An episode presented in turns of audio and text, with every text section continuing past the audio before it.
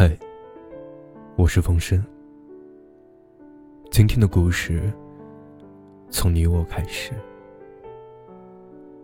故事的名字叫做《为什么我一直存钱，仍旧过着穷人的生活》。我呢，一直是一个很节约的人，从小到大都是。上小学的时候，爸妈每天给我三块钱，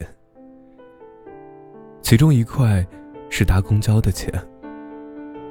那个时候啊，公交车一趟只要五毛，剩下的两块是早餐和买零食的钱。但不知道为什么，好像我从小就是一个很抠的家伙，所以总是把除开搭车的两块钱存了下来，积少成多，成为了我们班的有钱人。那个时候，我佯装成富二代的样子，总是可以随手拿出一张五十块，让所有人。相信这种假象，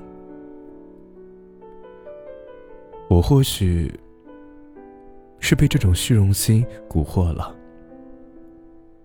以至于我到现在都没有怀疑过自己是有钱人，哪怕我家里并没有多少钱。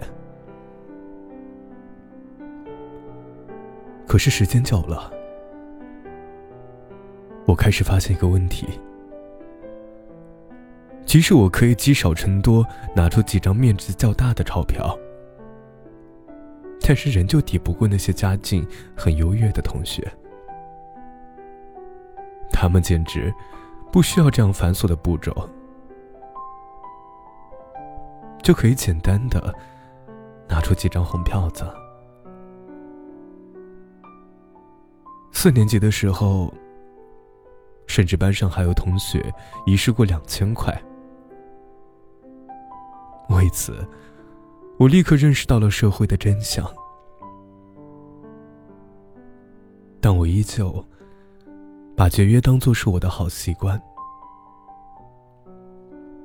从开始赚取稿费开始，就特地开了一个账户，一点一点的积蓄起来，幻想着存到大学毕业，应该可以买得起一个厕所隔间。而事实上，我并没有实现愿望。大学毕业之后，到上海工作，很快就需要自己抽身一笔钱去租房，紧接着要报班学语言，甚至大大小小的事情都得花钱。唯一庆幸的是。我没有其他人刚毕业时那么狼狈，但是也并没有显得多么富裕。在我还在拿六千块钱工资的时候，我会匀一部分钱，甚至是一大部分钱存起来，基本上不买衣服，也尽量不出去吃饭。会在大半夜在厨房乒乒乓乓的做便当，冻在冰箱里，第二天带过去。我盘算着，每个月存两千到三千，一年下来也有两三万块钱。如果涨了工资，可以把基数提到四千或者五千每个月。这样一年下来，也会有不少的积蓄。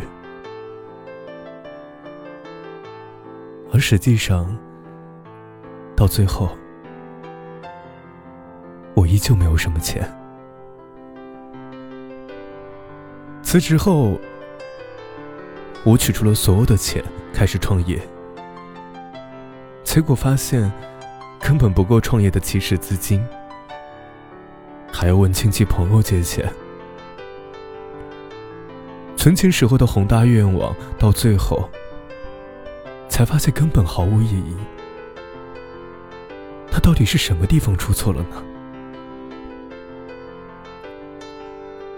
我有一个好朋友阿栋，他算是我们身边特别富有的了，但他并不是靠家里富起来的人。毕业后的第三年，他辞掉了工作，在长宁租了一套月租一万多的房子。因为创作，他在找房子的时候，刻意找要有书房的房子。总的算下来，他平时的开支，我简直是吓到了。我急忙问他：“你上班的时候到底存了多少钱啊？”他说：“并没有存多少钱啊，而且啊，钱怎么可能存起来？你是疯了吗？”然而，我还是没有意识到自己的问题。存钱不对吗？我当然无法想象。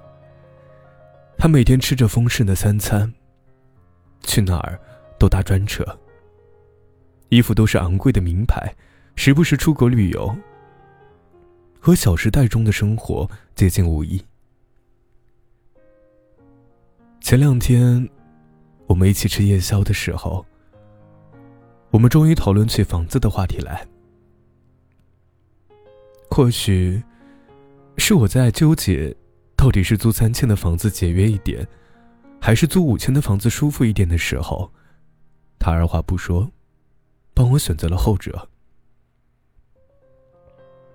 你以为你住三千的房子，就可以省出更多的钱吗？并不是。恰恰是你租五千的房子，才可以产生更多的价值。人只有先过上高品质的生活，才能赚同等价值的钱。我们是一颗脑袋赚钱的人，你得相信你自己的才华和价值。他一边吃着干贝粥，一边和我说：“或许前面会觉得苦一点。”好像有些打肿脸充胖子的意思，但是啊，我和你说，你越是节俭的生活，你就永远只能节俭的生活下去。消费不是叫你浪费，而是你要明白，你所产出的都应该是你同等收入的。只有这样，你才会为过这样水平的生活而赚钱。而不是没有目的的赚钱来幻想这样的生活。这样说，你明白了吗？曾几何时，编辑也与我这样调侃过。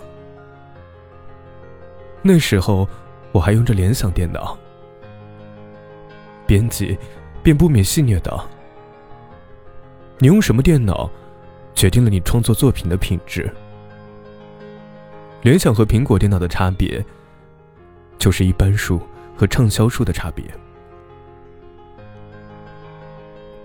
直到后来，我用上了 MAC，才相信了他说的话。有时候想想，为什么这么多年来，我那么努力的生活，到头来还是那么穷呢？或许。就是像阿栋所说的，因为我太吝啬，太过于在乎结余，而总是不能放开的去生活。这样的蹑手蹑脚，促使了我只能在同等状态下徘徊。我原本以为的节俭，到底不过是自欺欺人。那个靠节约养活自己的时代，似乎早就过去了。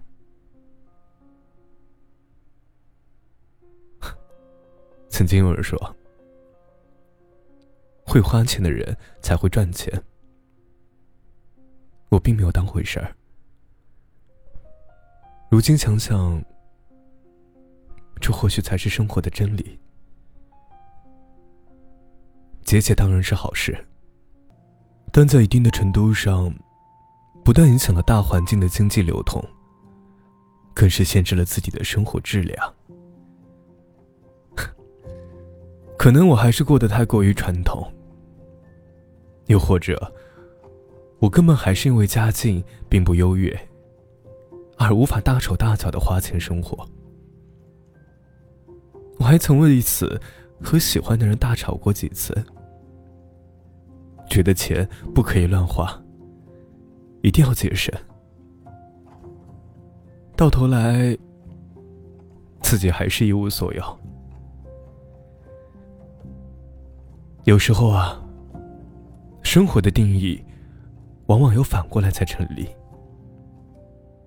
就像。根本不是你赚到一百万就可以过上一百万的生活，而是你一直过着一百万的生活，才会努力赚到一百万。